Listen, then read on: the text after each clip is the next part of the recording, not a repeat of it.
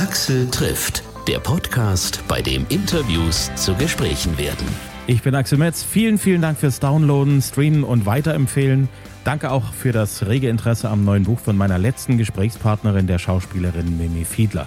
Es gab einige Nachfragen zum Buch. Sie dürfen den Frosch jetzt küssen. Traumhochzeit mit Hindernissen. Ich habe es schon gelesen und ja, es macht Spaß. Das Buch liest sich vom Start bis zum Happy End gut und schnell. Heute freue ich mich auf ein Popduo, das in den 80ern Riesenerfolge gefeiert hat mit po Deu Heute freue ich mich auf ein Popduo, das in den 80ern Riesenerfolge mit deutschsprachiger Popmusik gefeiert hat und das jetzt nach zwölf Jahren Pause mit einem neuen Album an den Start geht. Paso Doble. Das neue Album heißt das neue Album heißt Urknall. Sprechen wir drüber. Schön euch kennenzulernen. Ich habe tausend Fragen an euch. Ich kann mich deutlich erinnern, so Mitte der 80er Jahre, als dann plötzlich so eure Singles so Stück für Stück in die Charts geschossen sind. Ich habe ja damals noch auf der anderen Seite des Eisernen Vorhangs gelebt, also da, wo ich heute noch bin, in Sachsen, das war damals DDR. ZDF-Hitparade und so, das hat man schon mitgekriegt. Im Westradio seid ihr gelaufen, wir haben das mitgeschnitten und dann haben wir das toll gefunden. Heute geltet ihr so als neue deutsche Welle, wobei die war ja da eigentlich schon im Wesentlichen durch, als ihr durchgestartet seid. Ja, das stimmt. Wir haben ja sehr viel Studioarbeit gemacht, Ralle und ich, und haben natürlich auch bei den, zum Beispiel bei Major Tom irgendwie mitproduziert, gesungen und, und Keyboards gespielt. Und im Gefolge dieser äh, Studioproduktion einfach gemerkt, dass wir auch raus wollen mit eigenen Songs. Und dass das nun NDW-typisch ist, stimmt, da hast du ganz recht, zeitlich gar nicht so, sondern wir sind so ein Nachbrenner. Wir haben aber einfach angefangen, unsere Musik zu machen. Und das Tolle war, dass das eben in deutscher Sprache so in den Jahren plötzlich äh, richtig angesagt war. Und da sind wir dann eben voll mit draufgesprungen.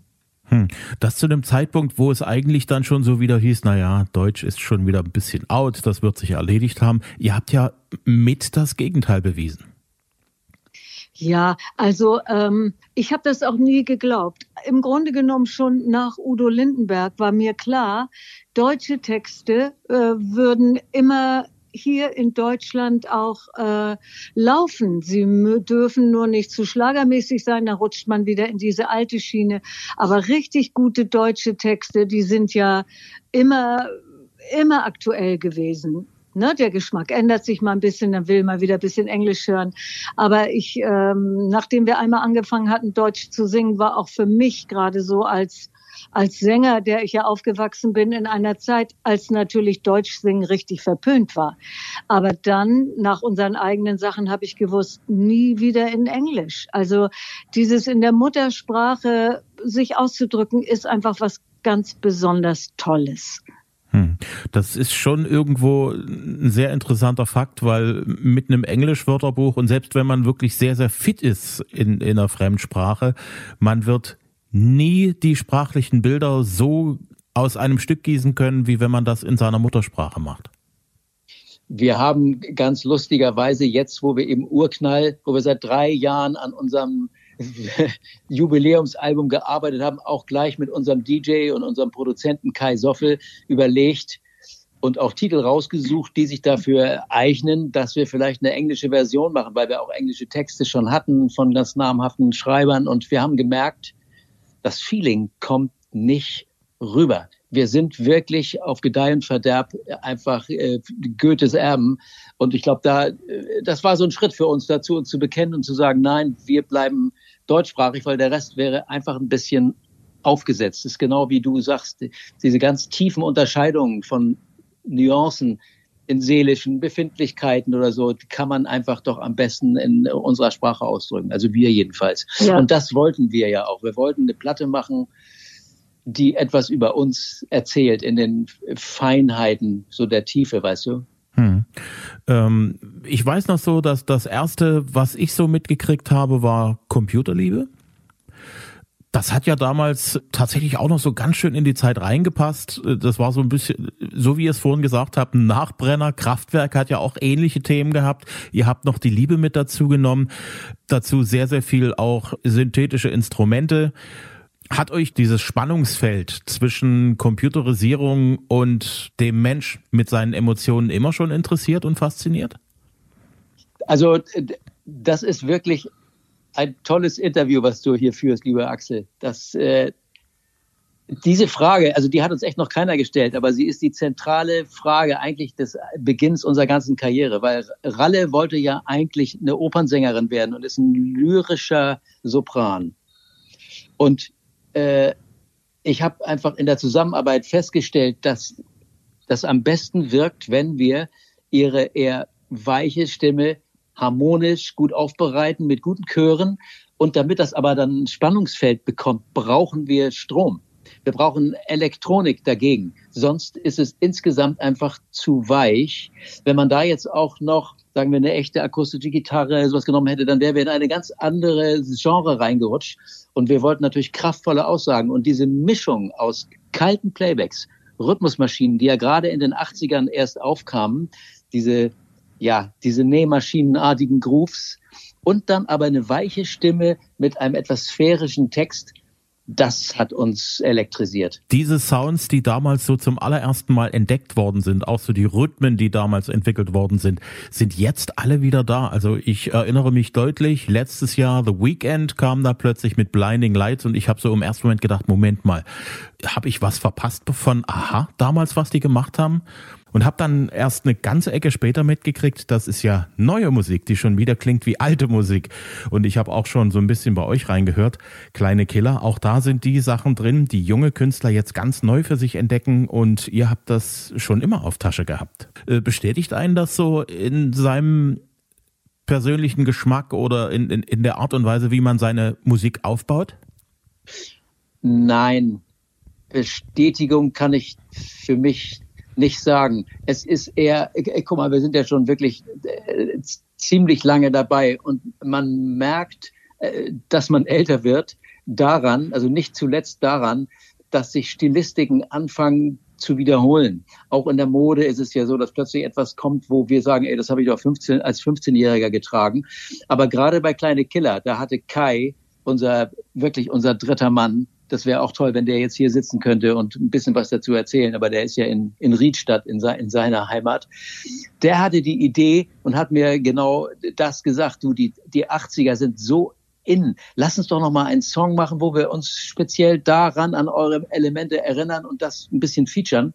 Und man sieht, äh, der kommt ja auch gut an und es ist genau wie du sagst. Also Kleine Killer ist ein bisschen eine Reminiszenz. Es ist ja auch ein Titel aus den 80ern, den wir neu aufbereitet haben eigentlich wegen der inhaltlichen Dinge, die jetzt zu der doch problematischen Zeit irgendwie sehr gut passen, dass halt überall kleine Killer unterwegs sind. Hm. Da ist auch eine Parallele zu den 80ern da. Also ich kann mich so deutlich noch erinnern, damals ist so Computertechnik plötzlich für den einzelnen Menschen begreifbar geworden. Da gab es dann so die ersten Computer, die man auch zu Hause bedienen konnte, die noch nicht viel konnten, aber immerhin, da, da konnte man schon mal ein bisschen was dran rumbasteln. Dann gab es auch schon erste Ideen, Computer zu vernetzen. Im militärischen Bereich ging das sogar schon zu der Zeit. Dann kam ja die Datensammelei, da gab es ja diesen äh, na, wie war das, diese, diese, diese Bevölkerungszählung in der Bundesrepublik, die so hart umkämpft war. Viele ja. Sachen, die heute Tatsache sind, mit denen wir heute umgehen müssen, haben damals noch wie Science Fiction gewirkt. Wie war das damals so für euch? Wir haben das natürlich auch als Science Fiction wahrgenommen, dass das dann alles so Realität wird in einer so kurzen Zeit. Also äh, diesen Gedanken hatte ich gar nicht. Du?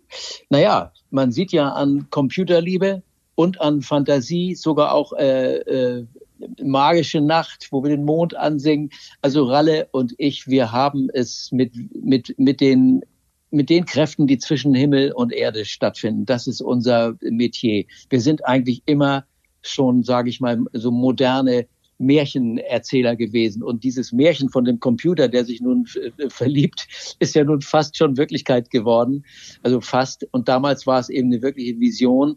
Und es war einfach ein, ein Glücksgriff, dass wir diese Verbindung, wie du es vorhin auch angesprochen hast, mit Liebe und Computer, dass wir das in diesem Song vereinen konnten. Denn der wird ja immer noch wirklich alle halbe Jahr gecovert, weil das wahrscheinlich einfach nicht veraltet. Wir können uns als Menschen auch offensichtlich nicht dran gewöhnen, dass diese Maschinen so einen großen äh, Teilmenge in unserem Leben einnehmen, obwohl es wirklich ja täglich wächst und äh, das Verhältnis sich immer noch eher zur Elektronik hinwendet. Und wir versuchen, Mensch zu bleiben in der ganzen, bei den ganzen Wellen, die um uns umgeben. Hm.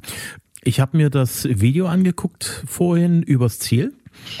Und Toll. ich muss sagen, ich habe Spaß gehabt, das Video zu gucken, speziell das Video, weil wenn man euch darin sieht, man merkt euch die irre, irre Freude an, eine Idee umzusetzen, den Song zu machen, die Sounds fertig zu machen und das Ganze dann optisch umzusetzen. Wie schwer ist euch das so über die Jahrzehnte gefallen, so diese Freude daran zu erhalten, beziehungsweise es gibt ja immer mal so Momente, wo einem das so ein bisschen abhanden zu kommen droht. Wie habt ihr euch das erhalten? Also ich denke, bei uns ist die Freude, würde ich mal sagen, geradezu größer weil man natürlich viel mehr Abstand zu sich selber hat, weil man das Geschäft besser kennt. Als wir damals diese Hits hatten, das war, kam ja über uns, würde ich mal sagen. Da war eigentlich gar nicht so viel mit Freude, sondern man war übermannt von dieser also von diesem Neuen. Und heute, wenn wir sowas machen, gehen wir damit natürlich viel lockerer um. Es macht einfach wahnsinnig Spaß, zum Beispiel so ein Video zu machen. Also äh, wir haben ja selber uns amüsiert dabei. Und das ist so herrlich, dass man das überhaupt machen kann. Ich meine, das hätte man damals ja gar nicht gemacht. Ich glaube, es gab in dem Sinne noch gar keine Videos. Oder wenn diese ganz, ganz teuren, also das war ja so ein Bereich, den gab es gar nicht. Und hier kann man sich jetzt plötzlich in Szene setzen und so richtig so ein bisschen auch Spaß verbreiten. Also das gefällt mir schon wahnsinnig. Hm. Du, wir haben zu einem Trick gegriffen, als wir vor drei Jahren gesagt haben, wir sind jetzt fast 40 Jahre auf der Bühne, so 2020, 2021 werden wir 40 Jahre auf der Bühne sein. Das ist doch Zeit für ein Jubiläumsalbum. Da haben wir uns überlegt, und das ist der Trick, wir machen das nicht selber. Wir sind ja nun nicht mehr so jung und können die Beats und die Strömungen der jungen Leute jetzt nicht einfach so aufnehmen. Wir wollen aber eine Musik machen für alle, auch für Junge und haben deswegen gesagt, wir produzieren es mit einem DJ, mit einem geeigneten DJ, der abends auflegt und der weiß, welche Beats heute richtig ankommen. Und im Zuge so dieser Entscheidung ist die, die Freude auch wirklich gewachsen, weil wir einfach Beats und äh, Versionen von unseren Songs gemacht haben mit Kai, die hätten wir alleine so nicht hinbekommen. Also wir haben wirklich frisches Blut dazugenommen und das hat uns richtig vitalisiert. Also so, so wie viel zu deiner Frage mit der, wie man, äh, wie man da noch so richtig Freude generiert, denn man ist natürlich schon lange dabei, aber Kai hat uns wirklich neu geboren. Wir haben drei Jahre an diesem Album gearbeitet und er hat bei jedem Song so viel eingegriffen und gemerkt, was er aus uns rausholen kann, dass, ja, dass wir es deswegen auch Urknall genannt haben, genannt haben, weil da wirklich neue Kräfte in uns wieder geboren wurden. Das ist wirklich hochinteressant. Ich habe vor ein paar Wochen mit Peter Schilling ein Interview gemacht. Ha. Und der hat praktisch äh, genau das Gleiche erzählt wie er jetzt gerade, dass er sagt, na, ich äh, möchte gerne was machen, auch gerne was machen, was relevant ist. Jetzt bin ich ein bisschen oldschool und ich brauche frisches Blut und ich muss die auch ein bisschen machen lassen können. Also ich mache schon meins, aber ich suche mir Leute, die dort frischen Wind reinbringen. Und wenn man das Album von ihm anhört, ist das ja im Prinzip ähnlich gelungen. Also Kompliment auch, eure Musik klingt nicht nach, oh, da haben sich ein paar aus den 80ern überlegt, sie ziehen ihren Stiefel nochmal durch. Nein, Stiefel durchziehen, da haben wir auch wirklich gar keine Lust zu. Ganz im Gegenteil, du. Wir haben lange überlegt, ob wir dieses Album machen. Und dann kam die Frage, was für Songs machen wir? Und gerade Ralle hat als unsere Liedsängerin, als unsere Frontfrau ganz besonders darauf geachtet, dass das alles Textinhalte sind, die mit unserem jetzigen Leben zu tun haben, die kein Aufguss sind, die auch nicht nur einfach das Leben verbrämen oder irgendwie schön machen oder auch kritisieren, negativ, sondern dass wir wirklich versuchen, die Botschaften da reinzulegen, die wir da reinlegen wollen jetzt in unserem Alter. Und das hat natürlich so ein bisschen ge gedauert. Und äh, es ist einfach toll zu sehen, dass unsere Songs wenn man sie dann äh, mit einem DJ neu produziert, der eben auf die Beats achtet, dass das immer noch aktuell ist. Und das kriegen wir jetzt als Feedback ja auch schon mit. Es gibt viele Leute, die uns anrufen oder auch Fanbriefe oder bei Facebook, die sagen, ey, super, gar kein Aufguss, sondern das ist ja eine tolle aktuelle Musik. Und das freut uns natürlich wirklich besonders. Hm. Das vor allen Dingen sehr eindrucksvoll angesichts der Tatsache, dass ihr ewig, sagen wir mal so, für die breite Öffentlichkeit nicht wirklich existiert habt. Normale Menschen fragen sich dann, ja, wo wart ihr denn die ganze Zeit? Natürlich habt ihr irgendwie auch jede Menge zu tun gehabt. Aber warum so eine lange, lange Auszeit für die breite Öffentlichkeit? Naja, das hing schon viel auch wirklich mit unserem äh, Leben zusammen. Wir sind ja kurz nachdem wir unsere Erfolge hatten, Eltern geworden. Ne, da war für mich sowieso schon mal Pause. Und ähm, auch das Interesse zum Beispiel an Kindermusik wuchs. Ja. Ne, weil wir, wir wollten ja auch für unsere Tochter irgendwo Musik haben, Musik machen, also machen sowieso, aber auch mal gucken, was machen denn die anderen. Und wir sind tatsächlich, haben ganz viel Kindermusik gemacht in diesen vielen Jahren.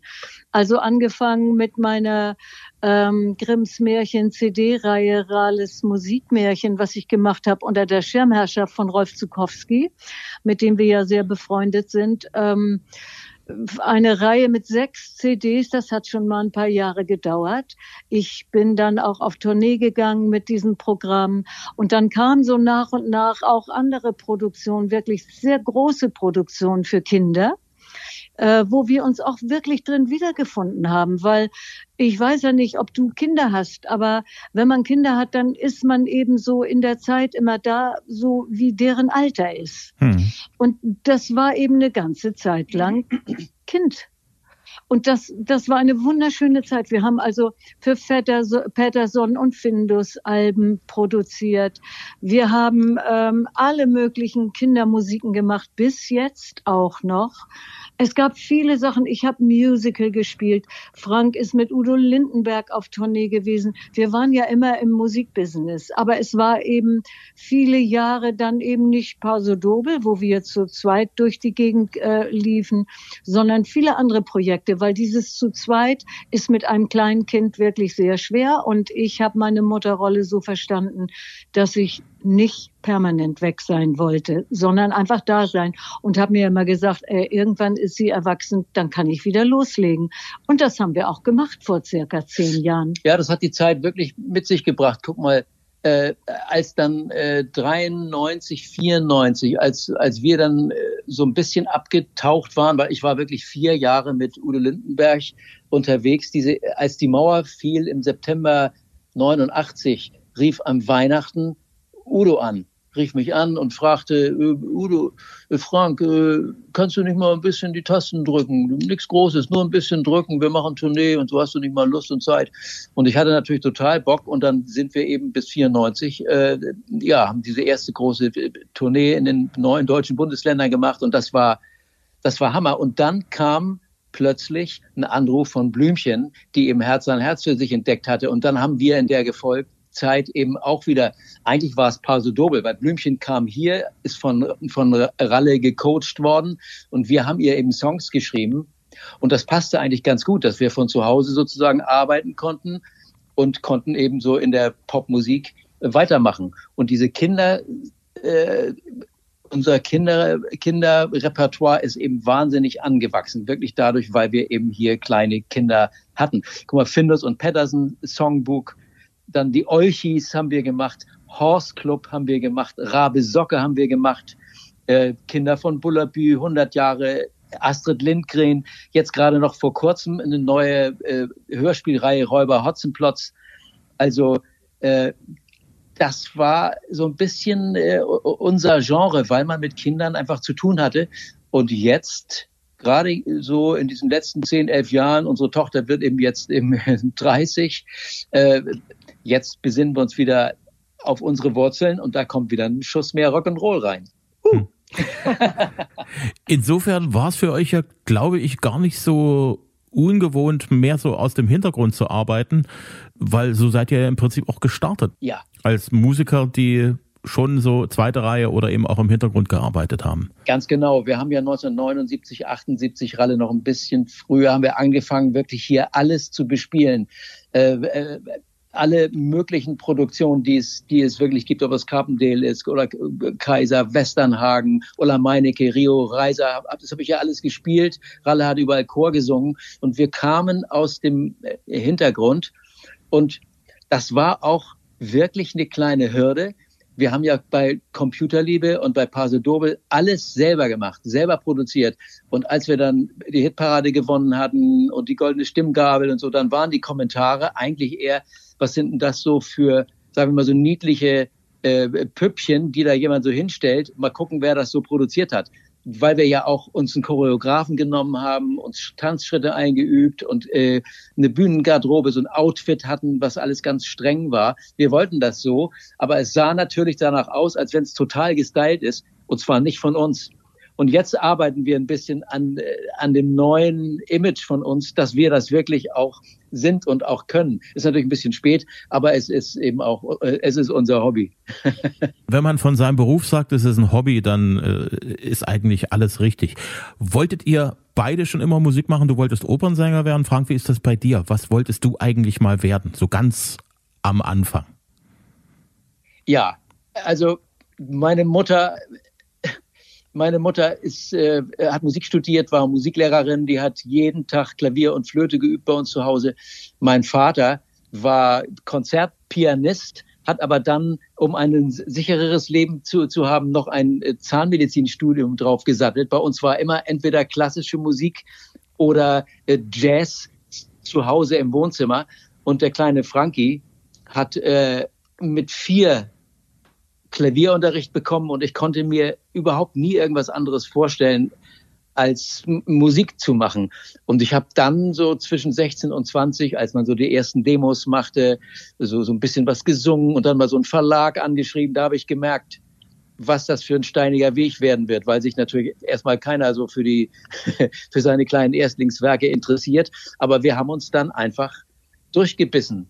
Und äh, es fing eben damit an, dass ich, äh, weil ich eben ganz gut Klavier spielte, hier in Hamburg, das war mein erstes Engagement, unter Joachim Kühn äh, das Musical Chicago gespielt habe mit äh, Uwe Friedrichsen und Nicole Hesters. Genau. Und Herb Geller saß da im, im, im Orchestergraben und dann haben wir eine Jazzrock-Band gegründet. Also ich bin so über die hinteren Wege in diese Szene rein, aber wir wollten, ich wollte immer mit Popmusik ins Fernsehen. Und du wolltest auf die große Opernbühne. War das ja. wirklich das, das große Ding, was dir im Kopf rumgegangen ist und sonst gar nichts anderes? Also ähm, ich habe immer schon auch als kleines Kind jedem erzählt, ich würde Sängerin werden.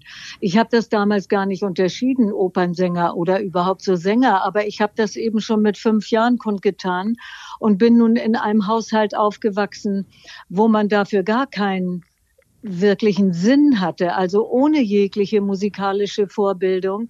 Blockflöte habe ich gelernt in der Schule und Noten. Und, äh, und dann stellte sich aber raus, und da war meine große Förderin eigentlich meine Schwester, meine älteste Schwester, dass ich wirklich sehr, sehr musikalisch bin und habe ein äh, Musikstudium angefangen in ganz frühen Jahren mit 14 ähm, so mit so einer Sondergenehmigung, weil eigentlich musste man 16 sein und vor allem auch Vorkenntnisse haben. Ähm, und dann habe ich wirklich erst mal bestimmt zwei, drei Jahre nur Klassik gesungen.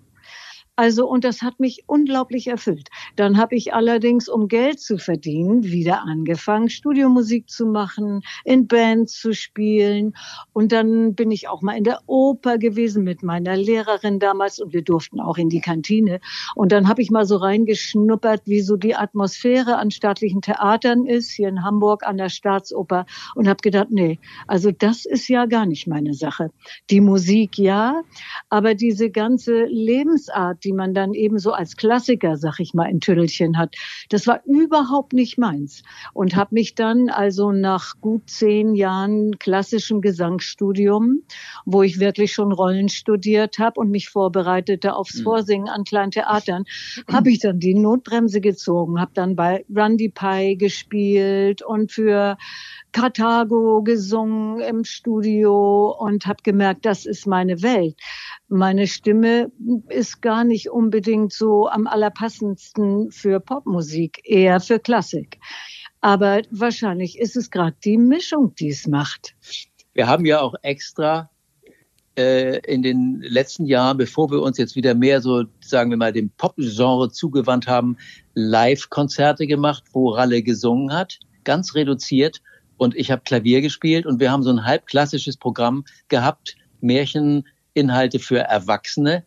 Das war auch super. Wenn, da gibt es einige Videos auch im Netz, da kann man wirklich sehen, da bin ich richtig stolz drauf, wie toll Ralle singt. Das sind alles ungeschnittene Live-Aufnahmen. Da stimmt wirklich jeder Ton. Und, und ich sehe es ja nun auch, die, die übt jeden Tag die übt jeden Tag an der Stimmbildung und wenn die sich was eingeübt hat, dann sitzen diese Phrasierungen auch. Es ist wirklich ein Handwerk und sie kann es. Und ich, ich habe mir vorgenommen, noch möglichst viel mit ihr live zu spielen, damit viele Menschen das hören können, wie, wie toll sie singt. Denn der Gesang ist ja nun mal in der Popmusik das Wichtigste.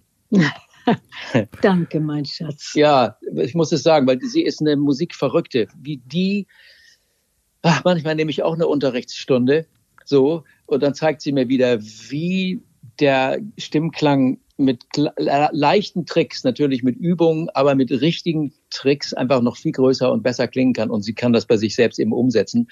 Und das ist, für mich ist das äh, faszinierend. Denn wir mussten für diese Platte hier natürlich uns stilistisch auch entwickeln. Wir haben die letzten Jahre viel Gesang geübt, weil wir, es ist nicht mehr so viel Platz für lange Melodien wie in den 80ern. Das geht mehr Knallfall. Die Motive sind schneller, rhythmischer und trotzdem wollen wir unsere Lyrik mit reinbringen. Das ist schon eine Aufgabe.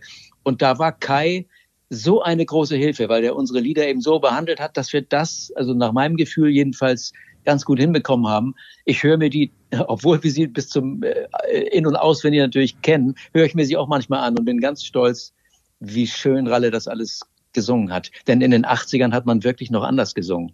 Hm. Wenn ich euch so zuhöre, ihr seid eine total organische Einheit. Wie seid ihr euch über den Weg gelaufen und wann war das und wo war das? Also wir kannten uns natürlich schon so ab Mitte der 70er Jahre, würde ich mal sagen, so aus der Entfernung, weil die Musikszene auch in Hamburg ist natürlich nicht so riesengroß, sondern man läuft sich da schon über den Weg. Und da wir ja beide Studiomusiker sind oder gewesen sind, ähm, haben wir uns sehr häufig getroffen. Es wurden ja immer erst die Playbacks aufgenommen, das wurde ja wirklich eingespielt mit der ganzen Band oder wie auch immer. Und dann äh, kamen die Chormädels und das waren dann meine Freundin Freya, Antje und ich. Und deswegen kannten wir uns, weil Frank stand da wahrscheinlich noch und füllte seine Abtrittserklärung aus. Und wir waren schon da und schickerten so miteinander rum. Und dann habe ich aber meine Freundin Freya machte dann ein eigenes Soloalbum damals mit ihrem Mann Bernd Wippich gemeinsam. Und Frank hat Songs geschrieben für die. Und die habe ich gehört und habe gedacht, oh, das sind ja schöne Songs. Und ich war auch gerade dabei ein eigenes Album zu machen und habe gedacht, den frage ich mal, ob er Songs hat, weil es ist nicht so einfach, schöne Songs zu finden. Und ich habe ja selber nicht äh, geschrieben. Und dann habe ich eines Tages ihn angerufen und wir haben uns verabredet und dann stand ich vor der Tür. Das war im Jahre 79. Mhm. Und dann bin ich eigentlich mehr oder weniger auch gleich geblieben. Also das hat gleich geknallt. Wir haben uns gar nicht so viel über Musik unterhalten, sondern mehr über Religion ja. zum Beispiel, was damals sehr selten war. Also junge Leute zu finden, die sich für Religion interessierten. Frank interessierte, interessierte sich und das hat mich fasziniert. Ja, sie kam in meine Junggesellen-WG. Ich wohnte mit zwei Jungs zusammen, gerade eben so drei Jahre Abitur. Und dann, äh, ich hatte da ein kleines Zimmer mit einem Klavier, wo ich eigentlich immer nur übte, während meine Freunde unten schon mal ein Bierchen tranken und plötzlich stand diese, ja, diese propere Blondine vor der Tür, die ich so eigentlich aus den Studios kannte. Und ich habe dann wirklich relativ schnell gemerkt, an dieser Frau komme ich nicht vorbei. Die war völlig anders als alle anderen, die ich bis da so kennengelernt hatte. Die hatte eine Freiheit, sie hatte eine innere Freiheit, die hat mich infiziert. Von der wollte ich unbedingt mehr haben und das auch irgendwie schützen und habe wirklich einen lichten Augenblick gehabt und mir gesagt, ich will dabei sein, wie die sich entwickelt. So, das ist wirklich, äh, ich war damals ziemlich, sagen wir mal, so ein, ja, so ein kleiner, selbstbewusster, bornierter Schönling und Probleme habe ich eher so weggemacht. Wenn es Probleme mit Damen gab, dann kamen, wurden die Damen eben auch gleich mit weggemacht. Und jetzt kam eine, die von oben grüßte. Die hatte eine Aura, die hat mich wirklich weggeknallt und ich muss wohl gemerkt haben, da kann ich lernen und wir können uns gegenseitig äh, helfen. Und dann nahm das Schicksal seinen Lauf. Deswegen heißt ja einer der Songs auch Schicksalsgöttin. ja, es ist so. Herrlich, euch so zuzuhören. Es ist die Zeit der Wahrheit, wirklich. Du, ich meine, wir auf diesem Album versuchen wir und auch jetzt mit diesen Interviews wenn wir so sprechen, unsere Seele preiszugeben. Denn wenn wir gehen, soll ja möglichst viel von dem, was wir so erlebt haben, einfach hier bleiben. Hm. Und deswegen ist es eben kein äh, Smalltalk mehr. Hm.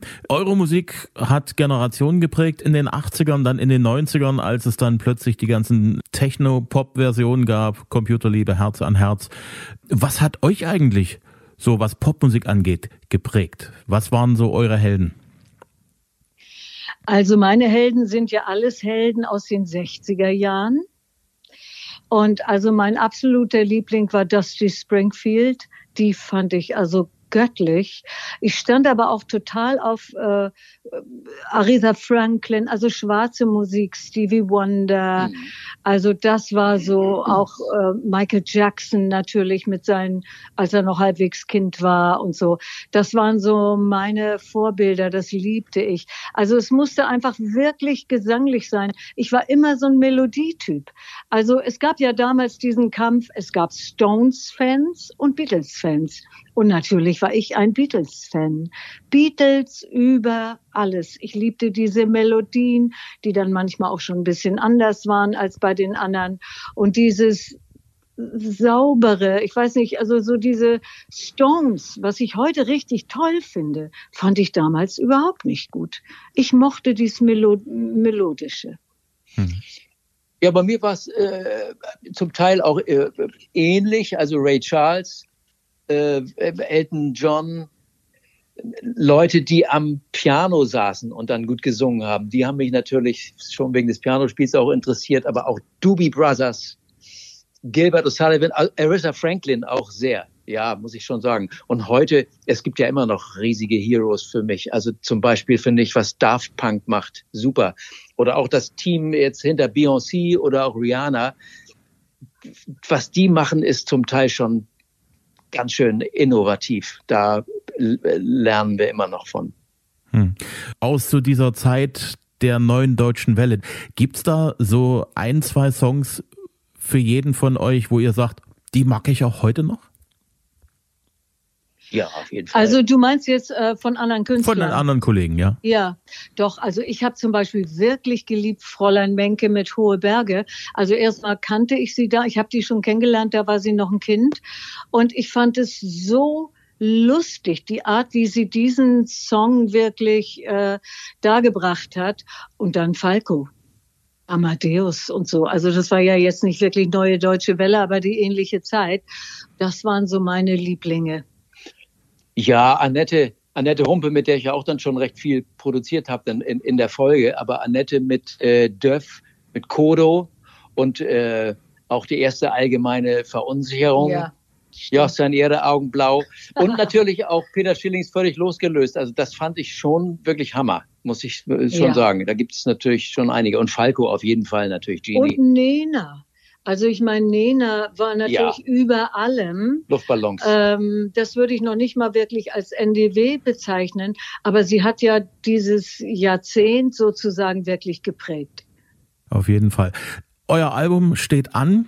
Wird es eine Tour dazu geben? Ja, auf jeden Fall. Sobald Unbedingt. wir können. Wir, wir proben hier, wir proben hier für große und kleine Anlässe.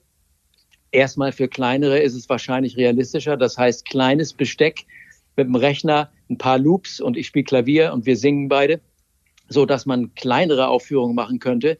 Aber wir träumen natürlich auch vom Originalsound unserer Produktion mit Kai zusammen, mit dem DJ, der dann aber richtig Gas gibt. Wir müssen sehen, wie die Zeit sich entwickelt. Wir nutzen jedenfalls unser, unser Zuhause bleiben müssen mit üben. Ist klar. Soweit man das sagen kann, Konzertauftritte in Sachsen, Leipzig, Dresden, Chemnitz, Zwickau.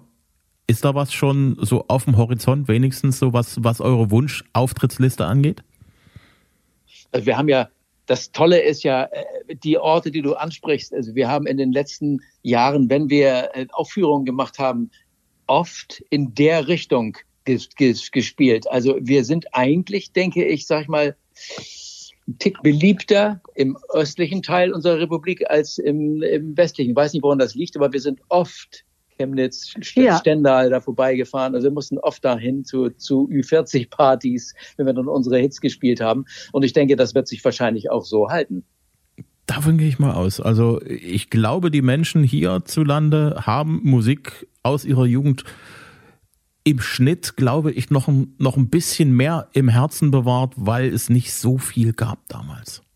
Du, das ja, ist genau das eins sein. zu eins auch meine, meine Meinung. Also äh, das ist ein Gefühl, was ich vielfach habe, wenn man mit Menschen redet, die jetzt so, so wie du da noch groß geworden sind und so, dass tatsächlich die Urteilsfähigkeit, so die Klasse der reinen Gedanken, das ist noch nicht so diesem kommerziellen Gedanken gut ausgesetzt, äh, wie das bei uns eben ist. Und das ist irgendwie ganz was, was Wohltuendes. Und du, wir haben auch gemerkt, also wenn wir gespielt haben, Konzerte gemacht haben, ich habe immer so das Gefühl, hier im, im Westen, sage ich mal, also in Hamburg zum Beispiel, glaube ich, bräuchte man solche Auftritte gar nicht zu machen. Das ist so übersättigt und so wahnsinnig ja. viel. Aber im Osten wird irgendwie auch lieber gefeiert habe ich das Gefühl. Das ist so irre. Also was da dann wirklich auch so an an Freude ja, und die Erinnerungen mitmachen. werden erzählt hinterher und oh, wir haben ja damals schon und so. Äh, vielleicht ist es ja auch nur hier bei uns im Norden. Ähm, da ist man schon erheblich distanzierter. Und dieses äh, Freudige, das haben wir immer unglaublich genossen. Also das ist wahnsinnig schön, diese Auftritte zu machen mit einem Publikum, was wirklich auch zeigt, dass es sich freut. Ja, da halten wir nicht hinter Berg damit. Wenn uns was gefällt, dann, dann zeigen wir das auch. Ja, ganz genau. Ich meine, gut, wir sind nun wirklich hier aus dem Norden, ganz nah an Schleswig-Holstein. Da ist man eben nicht so temperamentvoll. Unsere Zeit geht, glaube ich, langsam dem Ende entgegen. Ich habe noch tausende Fragen an euch, die würde ich euch gerne stellen, wenn ihr in der Gegend seid. Also in Sachsen, wenn es eine Tour geben sollte. Ja. Wenn das dann soweit ist, ist es bestimmt auch wieder möglich, dass wir uns auch mal äh, persönlich gegenüberstehen. Ich hätte da ganz, ganz viel Lust drauf. Ja, ja natürlich, sehr, Lieber. sehr gerne. Es ist dann doch immer am schönsten, ne? Absolut. Das, da freuen wir uns auch drauf, wenn wir, wenn wir uns mal wieder, mal wieder, das heißt, wenn wir wirklich uns in 3D wieder mal sehen. Also das, das kommt bestimmt. Die Zahlen gehen ja runter. Besser ist das so. Ich ja. danke euch. Ich drücke euch ganz sehr die Daumen für das Album dass das alles so wird, wie ihr euch das vorstellt, auch so was den Erfolg angeht. War mir ein Dann großes Vergnügen. Dank. Dankeschön. Vielen, vielen Dank. Vielen Dank. Bis bald. Axel trifft Paso Doble. Ihr neues Album heißt Urknall, ist überall zum Download und auch zum Streamen zu haben, auch als CD erhältlich, sogar als Vinyl. Und als nächstes spreche ich mit Max Giesinger über seine selbstgewählte Social Media Auszeit und über neue Musik. Wird sehr unterhaltsam werden. Max hat ja immer viel zu erzählen. Ich sage Dankeschön fürs Hören. Wenn es euch gefallen hat, empfehlt meinen Podcast bitte weiter in der Familie, unter den Kollegen, unter Freunden, Bekannten. Immer Dienstag gibt es eine neue Folge. Ist immer kostenlos da, wo es Podcasts gibt zum Download und auch zum Streamen auf Apple Podcast, auf Amazon, auf Google Podcast, Podigy, dieser Spotify, auf AudioNow und hitradio RTL.de.